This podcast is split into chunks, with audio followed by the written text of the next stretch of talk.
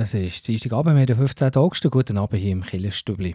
Im Juli und August gehen wir ja in unserer Sommerserie viermal ins Tessin, nochmal ins Kloster Madonna del Sasso, wo uns der Kapuziner Mauro Jörin mehr zu diesem imposanten Bauwerk erzählt. Heute im vierten Teil geht es um einen anstrengenden und steilen Kreuzweg, den es dort hat. Und dass der so eigentlich auch Sinn macht. Und in der Frage der Woche, da hören wir die Jael, die von ihrem Papa, im Heilsarmee-Offizier Christian Dummermuth, eine Frage zu den Aposteln stellt. Jetzt aber zuerst zu den Nachrichten.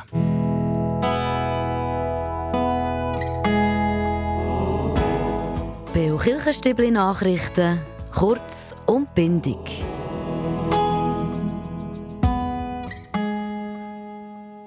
Locarno thront die Madonna del Sasso über der Stadt, die Kloster- und Kirchenanlage. Ein Standseilbändchen führt die steile Strecke auf. Man kann aber auch zum Kloster rauflaufen, entlang von einem Kreuzweg. Besucht haben wir ja dort den Mauro Jörin, den Bruder Mauro Jörin, der sagt, dass es sich durchaus lohnt, den Kreuzweg selber zu laufen, wenn man mag. Ja, so ist es entstanden als, als Sacro Monte oder Heiliger Berg. Da muss man raufgehen. Da muss man, muss man laufen, vielleicht kommt man sogar ins Schweizen, je nachdem. Aber äh, eben, weil das ist, ich würde sagen, eine ganzheitliche Erfahrung, die man macht. Und, und das wäre ja der Sinn auch von der Religiosität. Das ist nicht etwas äh, los, äh, wo nichts zu tun hat in meinem Leben. Das Leben ist, ist nicht nur, äh, sind nicht nur Gedanken, sondern das Gesamte vom Zusammensein, vom sich bewegen, ruhen. Mehr zu der Madonna del Sasso auch als moderner Wallfahrtsort, das gehört ihr am 10.8.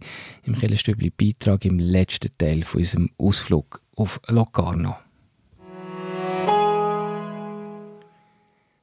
Letztes Jahr haben Mitarbeitende von der kirchlichen Gassenarbeit an 122 Tagen zu unterschiedlichsten Zeiten im öffentlichen und halböffentlichen Raum von der Stadt Bern geschafft. Der Kontakt zu den Menschen auf der Gasse, das ist die Basis von dieser Tätigkeit der kirchlichen Gassenarbeit. Besonders wichtig ist die Präsenz an Orten, wo andere Institutionen nur schweren Zugang finden und auch Vertrauen können schaffen zu diesen Leuten. Der Verein der wird von der reformierten Kirche Bern Jura Solothurn finanziell und ideell unterstützt. Der Verein lebt aber auch von Spenden. Zum Schluss, Kat Bern, also die katholische Region Bern, hat ein spannendes Porträt geschrieben über den Spitalseelsorger Helmut Finkel. Dort erzählt er über seine Arbeit im Spital Interlaken und auch über seinen Kraftort Grimsel, wo er auch mit dem TÜV gerne unterwegs ist. In der Beschreibung zu dieser Sendung findet ihr den Link zu diesem spannenden Beitrag.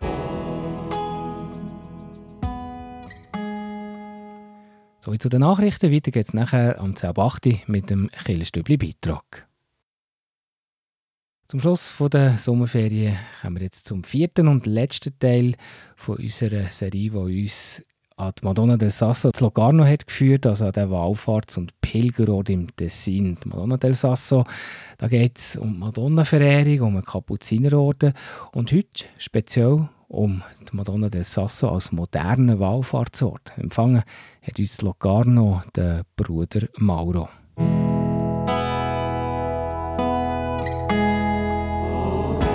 Der Beo Kirchenstibli Beitrag über Gott und die Welt.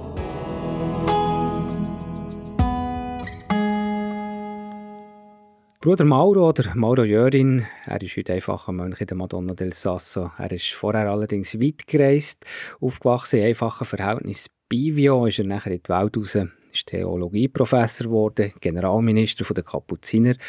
Und zum Abschluss von dieser Spezialserie jetzt von diesem Sommer erklärt der Bruder Mauro die Bedeutung vom Kreuzweg bei der Madonna del Sasso, über Kreuzwege allgemein und was an diesem Kreuzweg von der Madonna del Sasso so besonders ist. Aber auch wie er mit Touristen umgeht, die staunend imposante Kirchen und Klosteranlagen besuchen.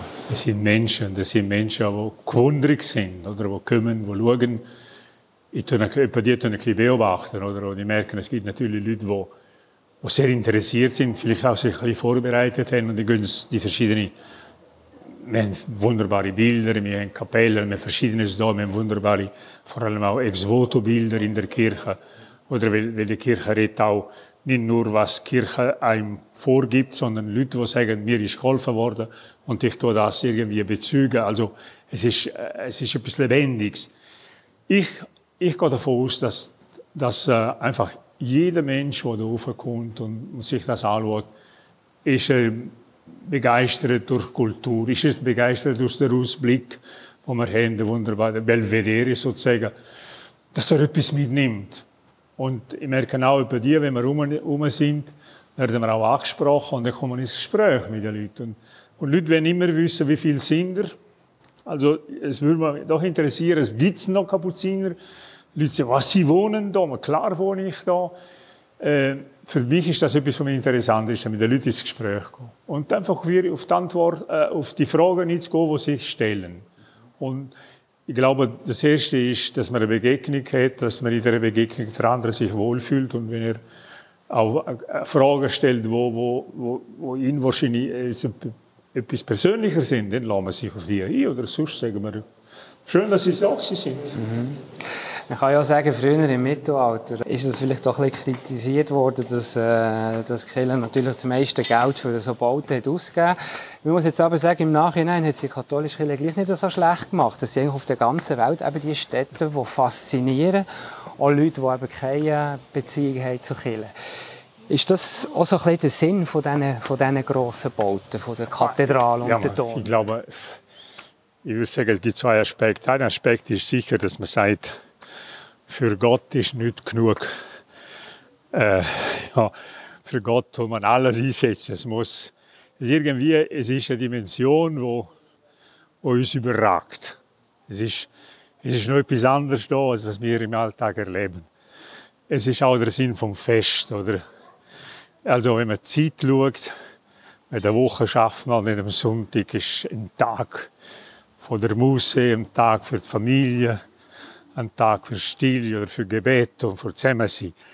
So wie wir äh, einen zeitlichen Unterschied hat, haben wir auch im, sagen wir, in der Umwelt gibt es so Orte, die speziell sind. Und, und das soll man unterstreichen mit einem, so einem Baut. Der andere Seite, ich glaube auch, wenn ich so die, die Zeit denke von der Reformation, wo die, die römische Päpste die, die Petrus Dom gebaut haben, ist natürlich zum Teil auch ein Machterweis. Man hat zeigt, dass man stark ist, man hat zeigt, dass man mächtig ist. Man hat sich, natürlich haben die die besten Künstler aus ihrer Zeit geholt. Das ist auch sinnvoll gewesen, aber es ist ambivalent, würde ich sagen. Aber immerhin, ich kenne auch so viele Reformierte, die sagen, sie sind sehr angezogen von den katholischen Gebäuden. ja, jetzt ähm, Vielleicht noch ganz kurz, was, ja. ich, noch gern, was, was, was ich noch gerne würde kurz ansprechen würde. Ich habe dass wir vielleicht dann noch mal kurz ein bisschen ins Detail gehen. Was mir auch noch äh, ein sehr spannender Aspekt durch auch hier ist die Marienverehrung oder eben auch in Italien. Wir, wir sind jetzt hier in der Sommerferien. Ich weiß nicht genau, wann mhm. das gesendet wird, die Sendung hier, aber Ferragosto, das ist äh, Maria Himmelfahrt, das ist eine wichtige Viertung in der, ja. in der katholischen Kirche, vor allem in Italien. Ähm, was hat es mit dieser Marienverehrung eigentlich auf sich in dieser doch männlich geprägten Kirche? Ja, aber männerprägte Kirche braucht auch äh, eine weibliche oder vor allem, ich glaube, die mütterliche äh, Präsenz. Weil sicher katholisch, ich glaube, das ist äh, so eine, ein Pendant oder äh, ein, ein meine, das ist, wenn man sieht, schon bereits in den Evangelien oder in der Heiligen Schrift. Ich meine, im, im Lukas-Evangelium spielt die Madonna eine sehr wichtige Rolle oder im, im Johannes-Evangelium tritt sie gerade neben dem Kreuz Jesu auf oder in der Apostelgeschichte ist sie in der äh, Gruppe der Jünger beim Pfingstereignis. Also dass Maria-Verehrung in der Kirche immer stattgefunden hat.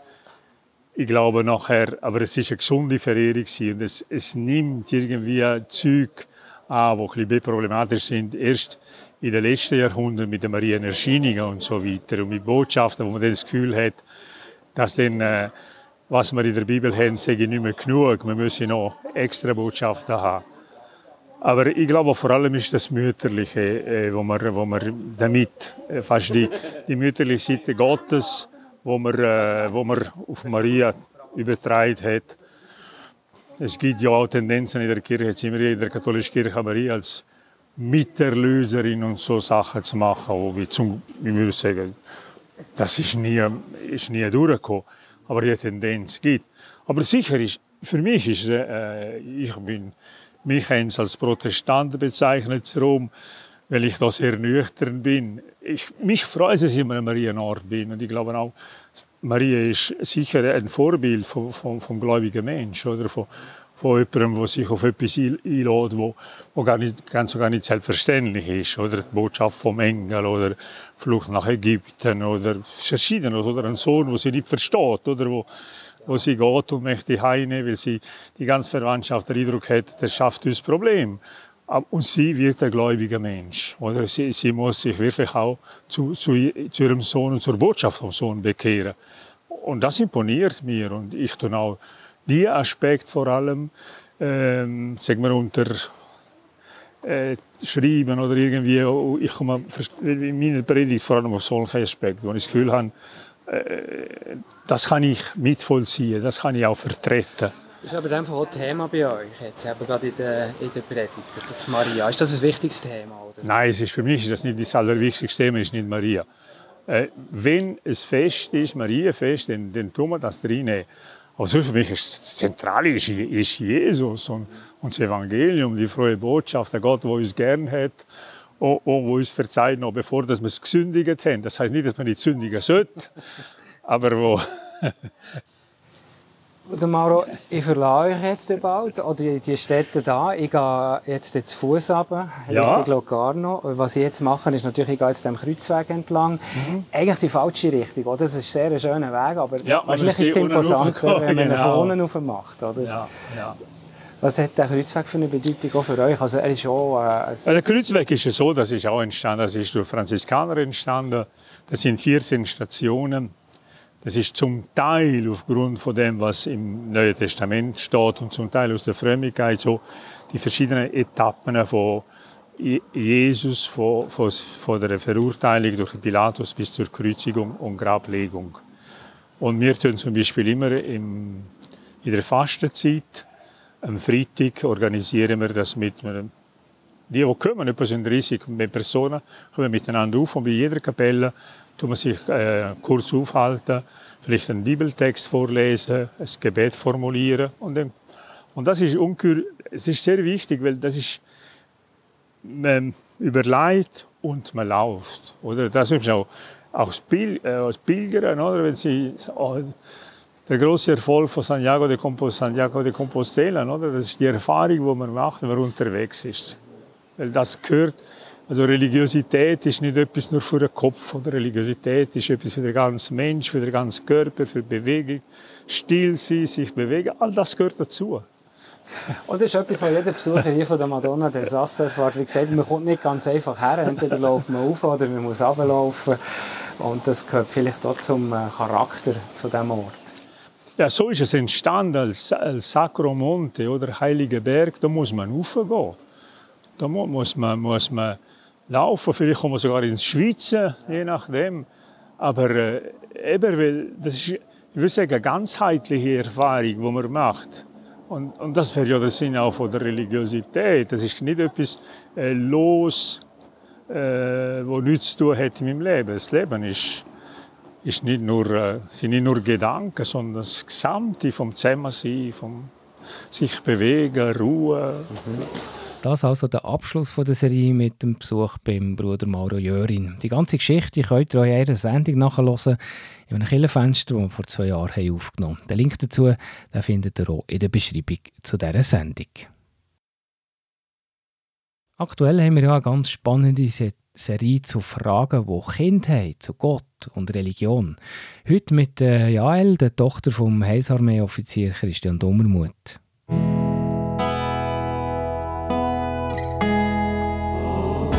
Frage vor Woche im Beo Kirchenstübli. Hinterfragt, gibt Antworten und entschlüsselt.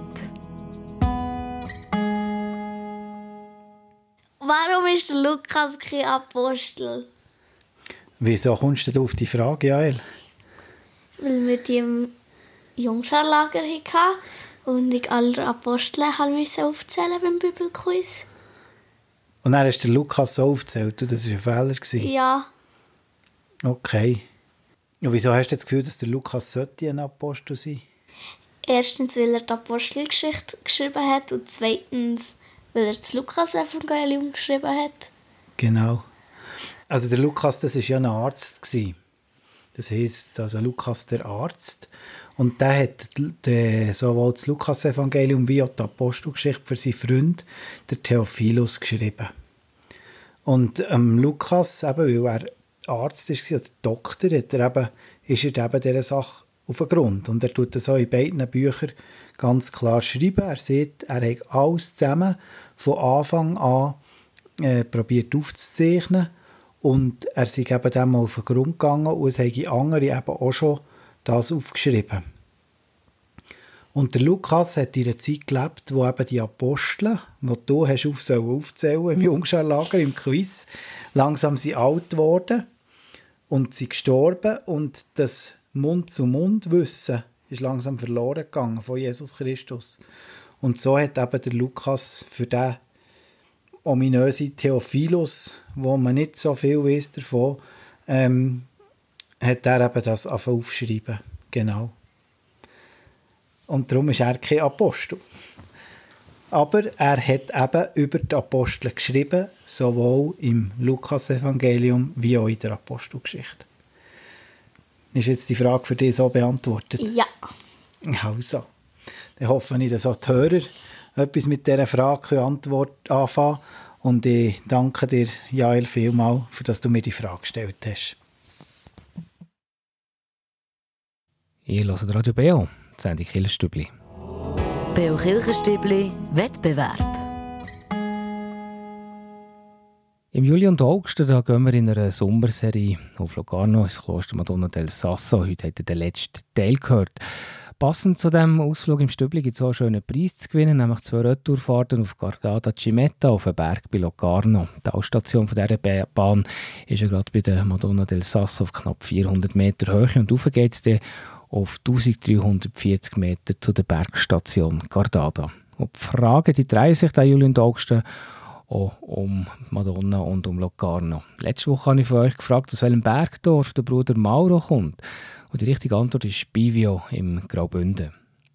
Im Beitrag heute, im letzten Teil, ist es um einen anstrengenden Kreuzweg gegangen bei der Madonna del Sasso. Grundsätzlich haben Kreuzwege ja eigentlich viele Stationen, die den Leidensweg von Jesus zeigen. Aber wie viele Stationen genau hat eigentlich ein Kreuzweg? Sind das Antwort A 14 Stationen oder Antwort B sind nur die Hälfte, nämlich 7 Stationen? Die richtige Antwort die könnt ihr mir schicken per E-Mail an wettbewerb.kibio.ch oder auch per Post Kibio 3800 Interlaken. Ich wiederhole die Frage nochmal. Wie viele offiziell Stationen hat eigentlich ein Kreuzweg? Sind das Antwort A 14 Stationen oder Antwort B 7 Stationen? Die richtige Antwort die könnt ihr mir schicken an wettbewerb.kibio.ch oder schon mit einer Postkarte Kibio 3800 Interlaken. Viel Glück! Und im Stübli geht es nachher weiter am 20 vor 9 mit den Veranstaltungstipps. Ich höre das Killerstübli auf Radio Beo.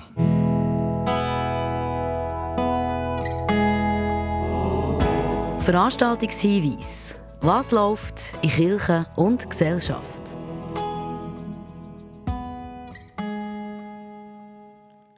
Die Kirchgemeinde Thun-Stadt lanciert zwei neue Begegnungsorte für Menschen in jedem Alter. Das Projekt heisst ja Kaffee 0 bis 100.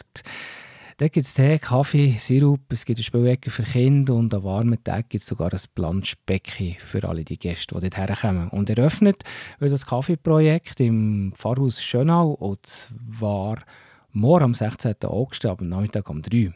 Man kann Essen mitbringen, das kann man auf einem Grill dort bräteln. Angeboten werden dazu auch noch Schlangenbrot, Musik, ein Spielzimmer und ein Garten, wo man verweilen kann. Dazu kann man das umgestaltete alte Pfarrhaus besichtigen.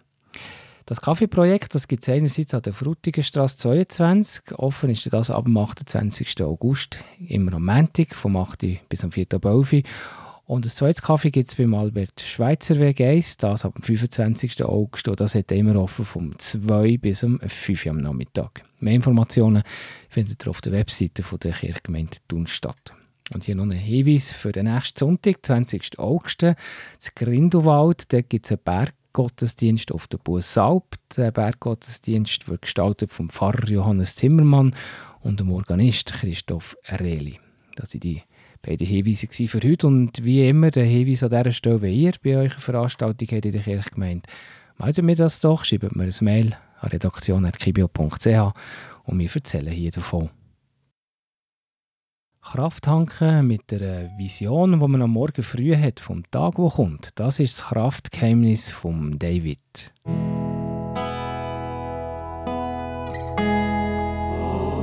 Der Beo Kirchenstübli Kraftort. Hier erzählen Menschen, wo sie sich besonders wohl fühlen, wo sie Kraft und Energie tanken oder Gott näher sind.